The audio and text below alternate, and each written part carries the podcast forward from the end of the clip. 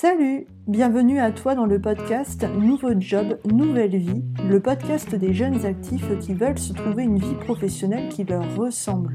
Ici, on parle reconversion, évolution, changement et épanouissement professionnel et personnel, car pour moi les deux sont intimement liés. Je m'appelle Florine Fossé, j'ai 28 ans, j'ai un jeune parcours professionnel assez sinueux, c'est la deuxième fois que je change de boulot. De professeur de français à 23 ans, je suis devenue documentaliste, toujours dans l'éducation nationale, et depuis un an, toujours en quête d'un travail qui soit motivant, me ressemble et soit porteur de sens, je suis en train de me former pour évoluer vers le métier de coach en reconversion professionnelle. Et dans tout ça, je prépare un projet d'expatriation au Canada en 2021. Nouveau job, nouvelle vie est destiné aux jeunes de ma tranche d'âge, ceux qui ont la vingtaine, la trentaine, dont le boulot ne les motive pas ou plus et qui ont envie d'évoluer vers autre chose, sont en pleine réflexion pour se trouver un job qui leur ressemble et porteur de sens, mais en étant aussi trop souvent isolés dans leurs réflexions, leurs doutes et ne sachant peut-être pas encore quoi faire d'autre. Tu es donc au bon endroit si tu te reconnais dans ces descriptions. Abonne-toi à mon compte Instagram ou Facebook pour être au courant des nouveautés et des sondages que j'y publie.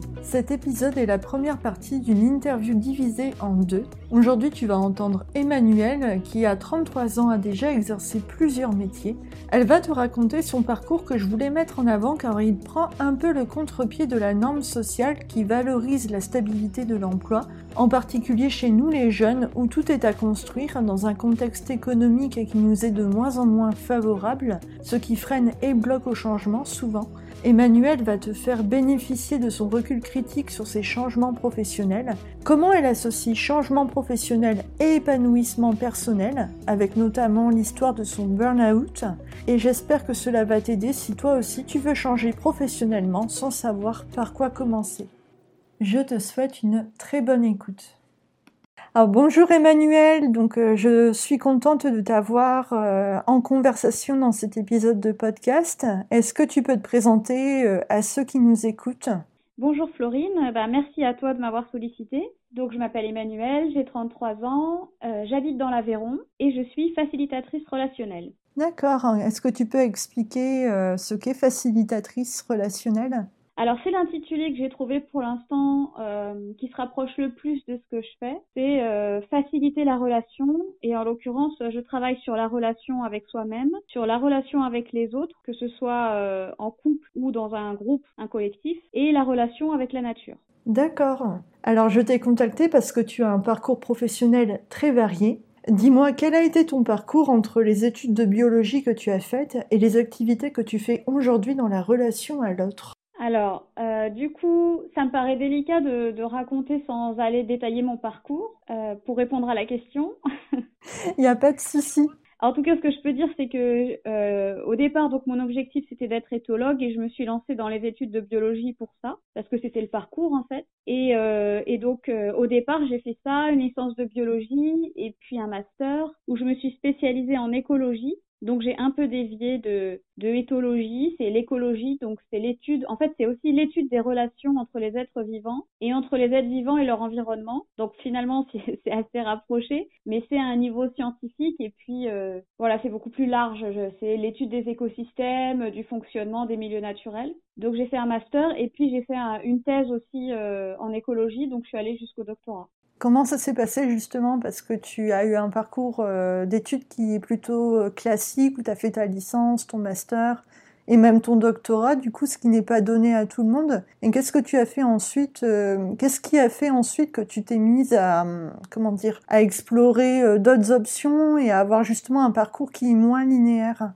Euh, ben, je savais pas. En fait, là, le doctorat, c'était plutôt pour être chercheuse enseignante chercheuse même. Et en fait, euh, bah, il y a plusieurs choses dont j'ai pris conscience de la réalité du métier de la recherche pendant mon doctorat qui ont fait que j'avais pas vraiment envie de continuer là-dedans. Et puis moi, j'avais toujours été une bonne élève, euh, studieuse et j'ai jamais redoublé. Et en fait, j'ai un parcours, euh, jusque là, j'ai eu un parcours très linéaire. Et je crois que c'est arrivé un moment dans ma vie, ce doctorat là, où j'avais envie, besoin de m'ouvrir à d'autres choses en fait. Et de pas continuer encore tout droit derrière le post-doctorat, jusqu'à avoir un poste de titulaire. J'avais besoin de, de, connaître d'autres choses dans la vie et donc euh, c'est pour ça aussi que j'ai commencé à m'ouvrir à d'autres choses à ce moment-là.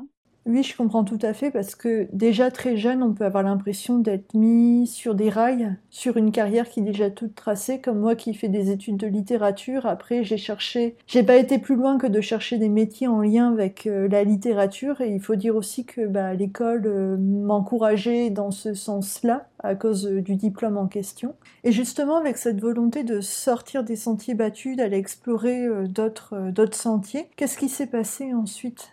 Alors en fait, ce qu'il y a, c'est que si j'en étais arrivée là à faire ce doctorat en écologie, c'est parce que j'étais très sensibilisée à, bah, la question écologique, euh, à l'état de la planète, euh, aux pollutions, au dérèglement climatique et tout ça. Et puis aussi euh, à tout ce qui est euh, injustice sociale, euh, rapport de domination entre les hommes et les femmes. En fait, j'ai, en parallèle de tout ça, j'ai toujours été quelqu'un de très sensible à toutes ces questions sociales et sociétales, environnementales et tout ça. Et je cherchais des moyens de pouvoir contribuer, en gros, à rendre le monde meilleur et à, à amener de la paix dans le monde et, et puis à agir face à la crise écologique. Et donc quand j'étais euh, en doctorat, je pensais que j'étais justement en première ligne pour pouvoir faire quelque chose et je me suis rendu compte que c'était pas là en fait parce que les données scientifiques on les a, on sait ce qu'il y aurait besoin de faire et pour moi le problème à ce moment-là, je me suis rendu compte qu'il était plutôt au niveau social, il était au niveau de l'éducation, il était au niveau politique et donc je suis allée creuser plutôt dans ces voies-là. Et donc avec les constats que tu as que tu as fait, ta prise de recul, tu as décidé de t'engager politiquement, c'est ça? Oui, oui, en fait, en parallèle de, ma thèse, euh, j'ai rencontré François Ruffin, qui est journaliste et qui a créé son journal. Donc ma thèse, je l'ai faite à Amiens, en Picardie. Et du coup, euh, bah, ça a bien collé tous les deux, en fait. Et euh, donc lui, il a un journal d'enquête sociale et qui, à cette époque-là, s'ouvrait vraiment sur les questions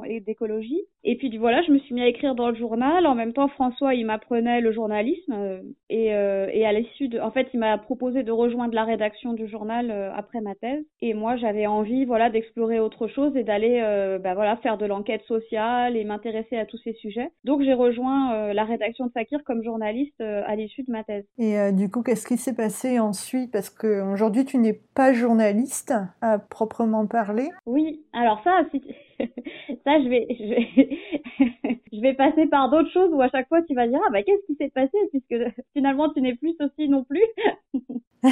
ah mais c'est justement ça qui fait que ton parcours est intéressant en fait, c'est qu'il est extrêmement varié.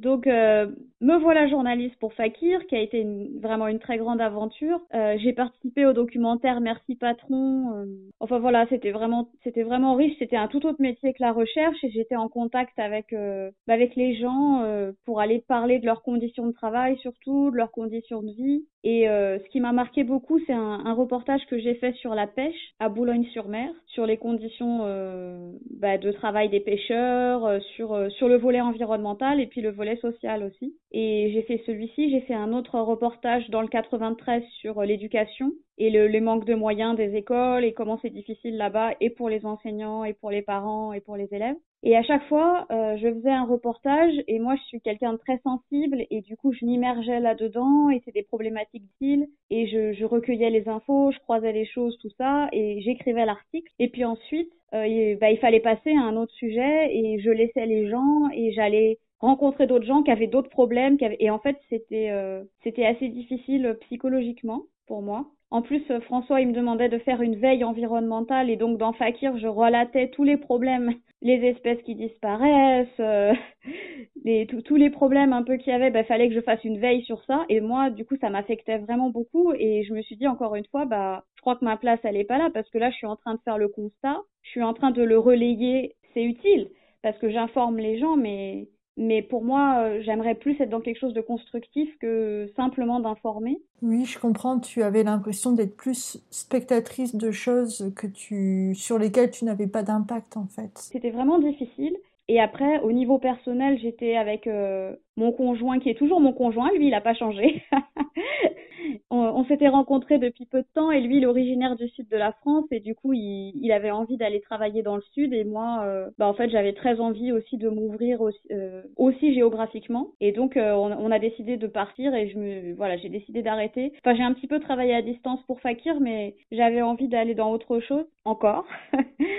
et du coup, notamment, en fait, c'est la question de l'éducation. Le reportage que j'ai fait sur l'éducation m'a beaucoup questionné. J'ai lu des livres et j'ai commencé vraiment à me pencher sur la question de l'éducation. Et je me suis dit, en fait, c'est plus à ce niveau-là que j'ai envie d'agir. Et je pourrais être éducatrice à l'environnement. En fait, je pourrais transmettre mes connaissances, les transmettre aux enfants, aux adultes et tout ça pour faire changer les consciences. Donc, je suis partie dans le sud, à Toulouse, avec l'objectif de devenir éducatrice environnement. En fait, pour toi, changer de lieu, ça a été comme prendre un nouveau départ, en fait. Ah oui, oui. Euh, bah déjà, euh, moi, je suis, j'étais pas originaire d'Amiens, je suis de l'Essonne, le sud de la région parisienne. Euh, j'ai fait mes études à Orsay, c'est aussi dans l'Essonne, et donc Amiens, c'était déjà une sacrée coupure. Et puis là, le sud de la France, c'était encore autre chose. Et en fait, j'ai eu la chance de trouver euh, un CDI comme éducatrice à environnement dans une association dans l'Hérault. Donc on est pas, on est resté six mois à Toulouse et puis ensuite euh, bah, on a rejoint euh, on a rejoint le lieu le lieu dans l'Hérault où, où j'étais recrutée et j'ai démarré ce boulot là. Cette nouvelle aventure. D'accord. En fait, les questions liées à l'environnement, à la relation aux autres ont l'air d'être des questions centrales chez toi et tu t'es cherché toi-même à travers ces enjeux-là, on dirait. Est-ce que le fait de devenir éducatrice à l'environnement, ça a répondu justement à, ta, à tes questions et à ta, ta quête d'utilité? Alors partiellement, le fond du travail, j'aimais vraiment beaucoup ce que je faisais. Après, il y a eu, il y avait, il y a deux choses qui ont fait que j'ai pas continué. Euh, la première chose, ça a été que mes conditions de travail étaient vraiment difficiles parce que euh, parce que bah, à cause des réductions budgétaires, euh, en gros, je prenais la place de trois personnes mais le volume de travail, il n'avait pas diminué. Donc j'avais énormément de travail. Et on était sur un territoire rural de montagne euh, très euh, très grand. Et, euh, et je passais mon temps en voiture en fait pour aller d'une école à une autre. Et du coup pour moi ça c'est déjà c'était pas cohérent avec euh, ce que j'étais censée faire promouvoir l'environnement et l'écologie et tout ça. Quand, quand on passe son temps en voiture euh, ça me paraissait dissonant d'une part.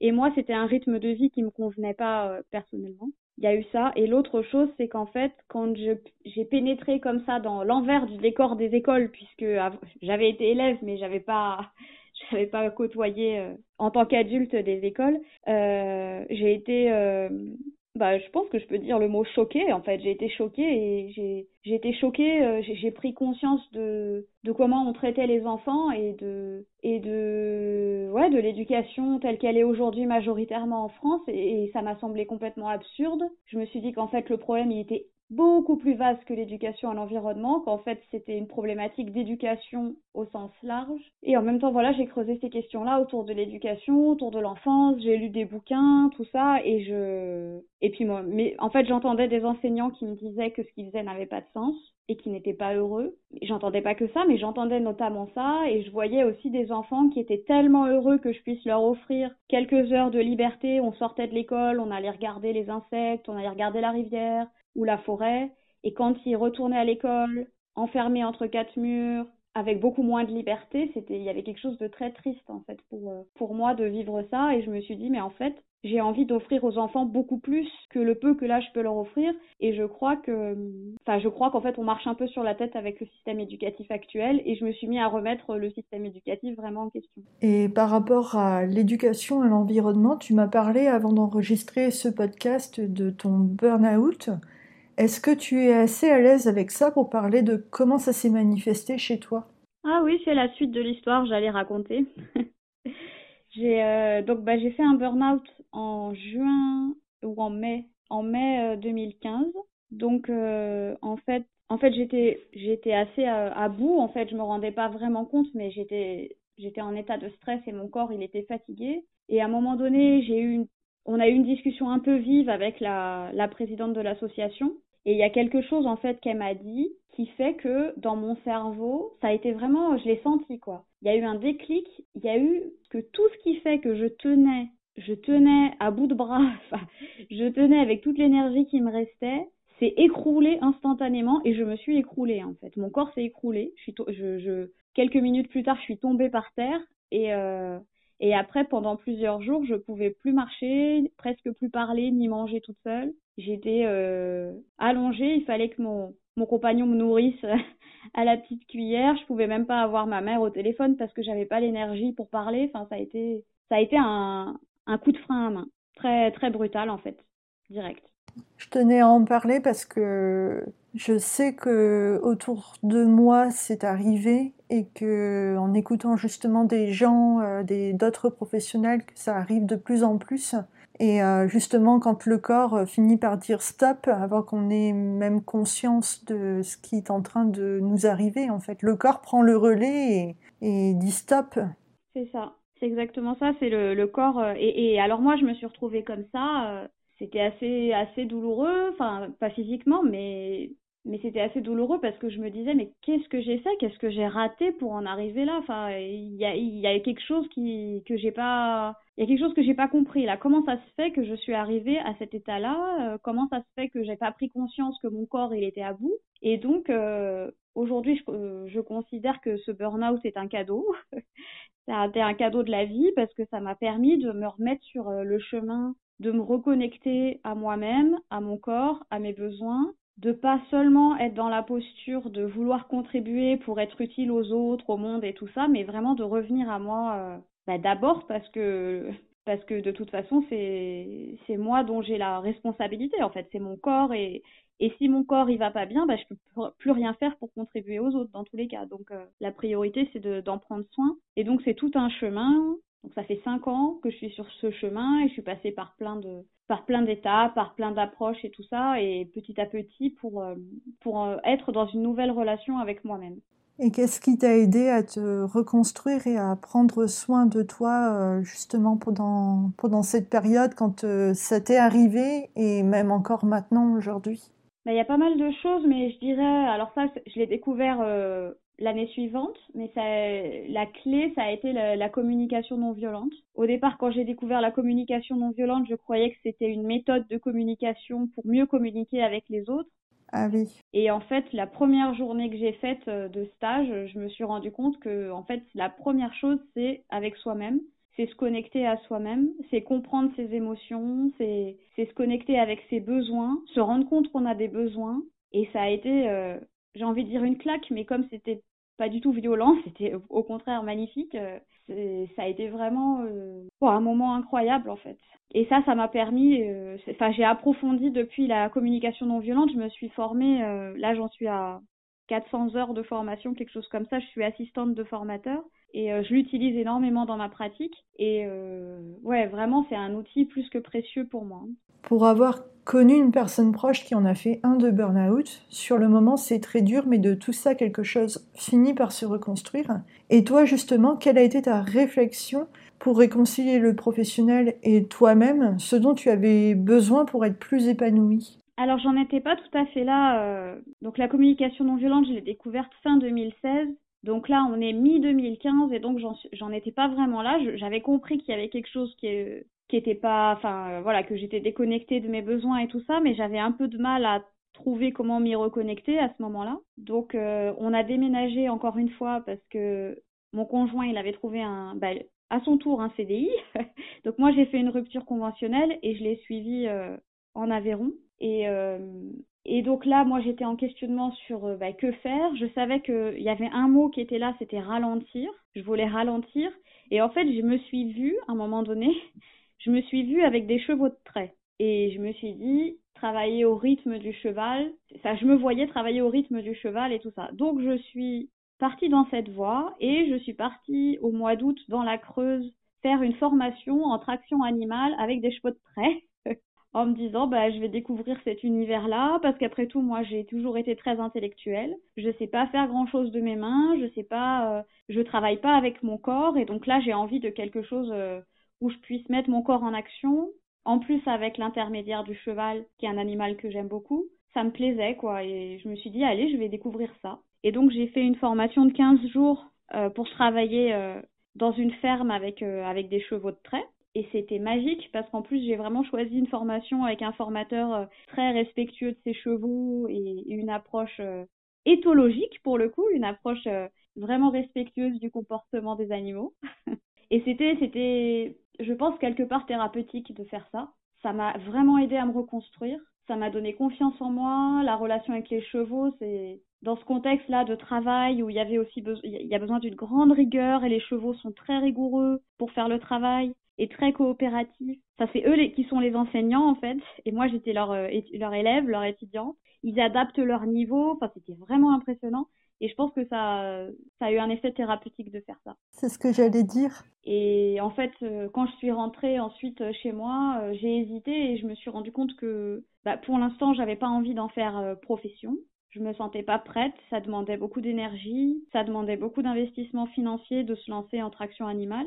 Donc ça a été une parenthèse. Et je, moi, je suis restée sur mes questionnements autour de l'éducation. Je me suis dit, il y a vraiment besoin de, de créer une école différente, en fait. Et un jour, j'étais sur Facebook, c'était en septembre, et là, j'ai vu une vidéo de Ramin Farangui qui a créé euh, l'école dynamique à Paris, qui est une école démocratique. Ah oui, je vois, oui. Qui est à, à l'époque qui était absolument pas connue. Et une petite vidéo pour dire, bah voilà, en septembre, on démarre l'école dynamique de Paris, la première école démocratique. Euh, enfin, il y en avait une autre à Dijon, mais la deuxième école démocratique, une école où les enfants sont libres à 100% de faire ce qu'ils veulent, une école où les enfants sont traités à égalité avec les adultes. J'ai vu ça et je me suis dit mais je veux faire ça. Et voilà, et je suis partie dans un projet de création d'école euh, à partir de ce jour-là. Et euh, quand tu t'es lancée euh, justement dans un, projet euh, de monter une école alternative, type dynamique, enfin que tu as appelé l'école joyeuse, est-ce que tu avais des exemples autour de toi de gens qui étaient porteurs de projets, enfin tout du moins qui ont qui étaient dans le milieu associatif ou qui étaient même entrepreneurs? Ou est-ce que pour toi c'était vraiment une découverte où tu as dû te créer un réseau? Et ben du coup j'ai rencontré Rabin, je suis allée le rencontrer à Paris, euh, j'ai rencontré d'autres gens et en fait en même temps se crée la branche française du réseau européen de l'éducation démocratique. On s'est retrouvé à 90 avec l'attrait de la nouveauté, et puis le fait aussi de te retrouver avec euh, des gens avec qui euh, tu partageais les mêmes, les mêmes aspirations pour le coup. C'était incroyable ces rencontres, tous ces gens qui, avaient conscience des violences faites aux enfants, qui avaient conscience de, de plein de problèmes existants dans le système éducatif actuel et qui avaient envie de changer les choses. C'était hyper boostant. Et donc moi j'ai lancé mon projet d'école ici en Aveyron euh, qui s'appelle, euh, ça s'appelait l'école joyeuse.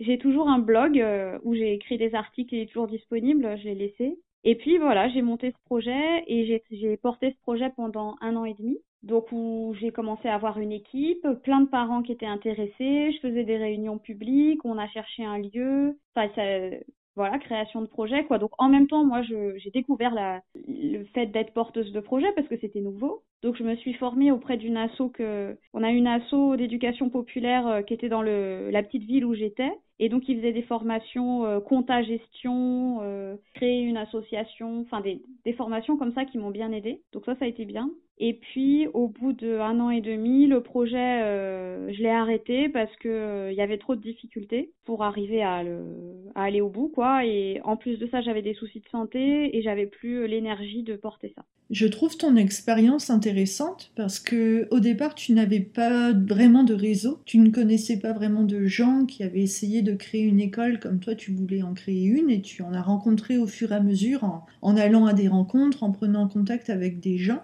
Et ça me fait penser pour euh, ceux et celles qui nous écoutent qu'il y a quelque temps, une amie me disait que pour certaines personnes, c'était plus compliqué euh, d'entreprendre un projet comme ça parce que des gens, euh, certaines personnes ont déjà un réseau, connaissent plein de gens, plein de monde et d'autres non, pas du tout. Et j'ai envie de dire, par exemple, moi pour ma chaîne YouTube d'interview métier et pour ce podcast, je prends contact avec des inconnus partout en France et on peut facilement trouver l'adresse mail de quelqu'un ou le numéro de téléphone de quelqu'un ou prendre contact avec quelqu'un sur un réseau social. Euh, moi, je conseille Instagram parce qu'Instagram ne, filtre pas vraiment les messages. Euh, Facebook va avoir tendance à, à, filtrer le message dans l'onglet euh, invitation et donc la personne, si elle ne fait pas attention, elle ne verra pas votre message. Mais voilà, il y a vraiment moyen de prendre contact avec des gens. Un réseau, ça se crée et allez, il faut prendre son courage à deux mains et euh, oser contacter des gens. Et même pour ceux et celles qui veulent, voilà, euh, demander à d'autres professionnels comment ils vivent leur métier, qui veulent pas forcément entreprendre, mais savoir comment les autres euh, ont fait pour faire le métier qui, qui, qui vous intéresse. Il ne faut pas avoir peur de contacter plusieurs personnes et de toute façon, le pire qui puisse vous arriver, c'est de vous prendre un vent, de ne pas avoir de réponse. Moi, ça m'arrive, euh, ça m'arrive souvent de ne pas avoir de réponse euh, à mes messages, mais je finis toujours par euh, contacter des gens très intéressants qui sont partants pour donner de leur temps, mais aussi surtout pour partager en fait leur, expérience. Et ça, c'est vraiment enrichissant. Donc que vous vouliez entreprendre ou ne pas entreprendre, voilà, prenez contact avec des gens et par là même commencez à vous créer un, un réseau de un réseau.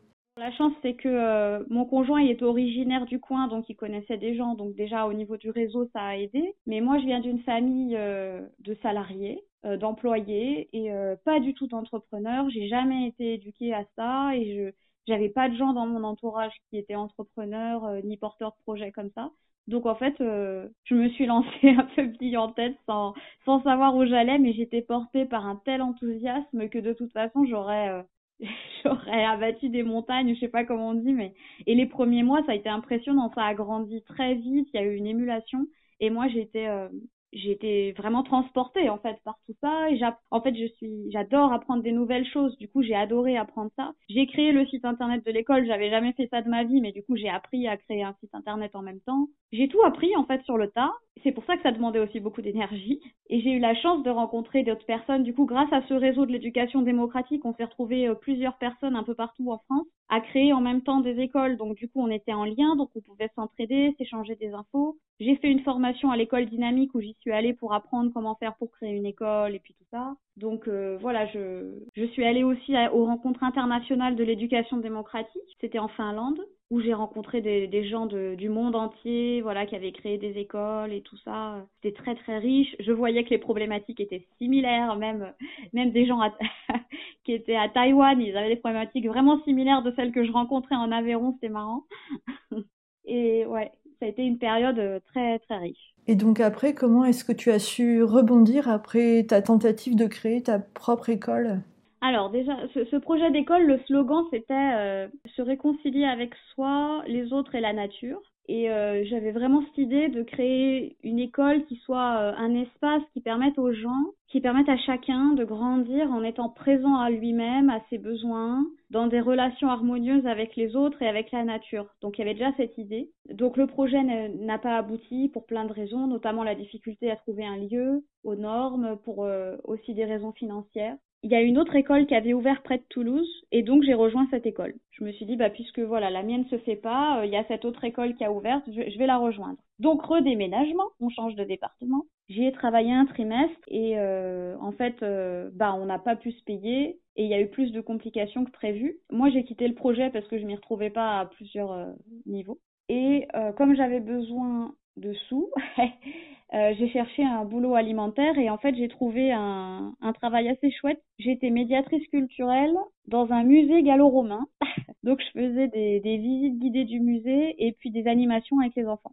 Donc toujours en rapport avec l'éducation, la relation à l'autre. Oui, il y avait quand même, il y avait ça. Et puis à côté de ça, j'ai créé mon entreprise euh, pour accompagner les couples. Donc je me, je me suis, euh, je me suis, en fait j'avais vraiment envie de, après l'école, je suis revenue à des choses plus individuelles où je me suis dit en fait j'ai envie de monter mon projet mais pas forcément quelque chose en équipe et pas forcément qui mobilise autant de moyens qu'une école. Je voudrais juste déjà arriver moi à vivre de ma propre activité. Ce serait déjà un premier bon pas vu que j'ai jamais fait d'entrepreneuriat et tout ça. Donc voilà et je. D'accord. Et qu'est-ce qui s'est passé euh, ensuite? Alors j'en ai pas parlé trop encore, mais euh, les questions du couple et notamment de comment vivre en couple au XXIe siècle dans une relation égalitaire, c'est des choses qui me touchent depuis longtemps, que j'ai beaucoup creusé dans mon propre couple et où je commençais à être un peu sollicitée par des amis qui, qui demandaient des conseils ou, ou des choses comme ça. En plus, en parallèle de ça, j'ai fait ma formation, je faisais une formation longue en communication non violente. Donc j'ai commencé en fait à me mettre à mon compte sans aucune qualification, je tiens à le dire et je l'assume totalement, pour accompagner les couples. Aucune qualification, je veux dire, sur le papier. Euh, je me suis présentée comme facilitatrice relationnelle pour faire de l'accompagnement de couple. Et du coup, j'ai accompagné des couples, des gens qui venaient me voir, euh, et je me suis rendu compte que je savais le faire, que c'était passionnant, que je pouvais vraiment aider les gens. Ouais, ça a vraiment été, euh, ça a vraiment été une belle aventure, ça aussi. Et donc voilà, donc mais j'arrivais pas à en vivre parce que voilà, j'avais un peu du mal à me faire connaître. Après tout l'aspect marketing, communication, c'est encore autre chose qu'il faut apprendre quand tu es chef d'entreprise, c'est pas facile pour moi en tout cas. oui, je comprends, c'est beaucoup d'apprentissage. ouais, exactement. C'est vraiment ça. Et du coup, ben voilà, je faisais ça. En parallèle, j'étais médiatrice culturelle. Et puis, comme euh, j'avais pas, c'était pas suffisant parce que c'était plutôt saisonnier euh, le, travail de médiatrice. Donc, j'ai pris un autre petit boulot. J'ai été assistante d'éducation dans un lycée agricole euh, en internat. Donc, je travaillais la nuit à mi-temps. Le, je travaillais le soir, en soirée, la nuit, le matin. Ça, c'était intéressant aussi parce que du coup, j'ai vu comment ça fonctionne la vie scolaire de l'intérieur. Alors, c'était un peu masochiste de ma part d'aller d'aller faire le rôle de la police alors que justement je suis hyper critique du système éducatif et que j'ai envie de libérer les enfants. Et en même temps, c'était vraiment riche de pouvoir comprendre comment ça fonctionne et de pouvoir apporter euh, des petites graines aux enfants. De... J'ai fait des ateliers de communication non violente avec eux. C'était aussi une expérience intéressante. Mais bon, c'était avant tout un job alimentaire. Et aujourd'hui, tu m'as dit que tu avais un nouveau projet professionnel, c'est ça, en cours de route? Alors, il y a un entre-deux, il y a encore autre chose. Donc, euh, j'arrive au bout. C'est promis là pour les auditeurs, j'arrive au bout. Et on refera, une interview dans quelques années, je raconterai la suite, tu sais. Il n'y a pas de souci. Pour les auditeurs et auditrices, je pense que cette interview sera divisée en deux pour que la première partie, elle soit concentrée sur ton propre parcours et la deuxième sur tes réflexions, ton recul critique et euh, tes réflexions par rapport à l'évolution professionnelle pour euh, voilà en faire bénéficier tout le monde.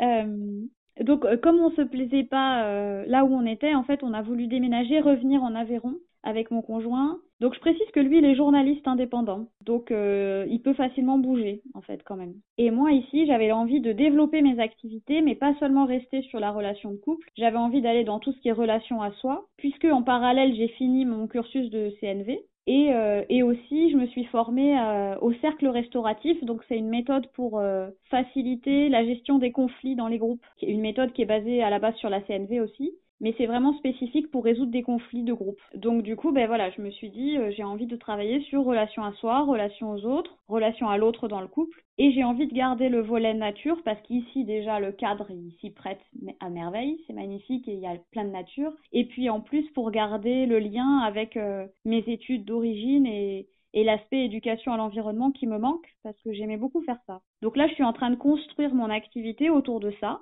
Et, euh, et, je suis accompagnée par une structure associative qui accompagne les porteurs de projets, les créateurs d'entreprises, tout ça, qui s'appelle la DESPAT. D'accord, je mettrai le lien dans la description pour ceux et celles que ça intéresse. Et donc là, on est en train de clarifier mes offres, donc on est sur ce travail-là.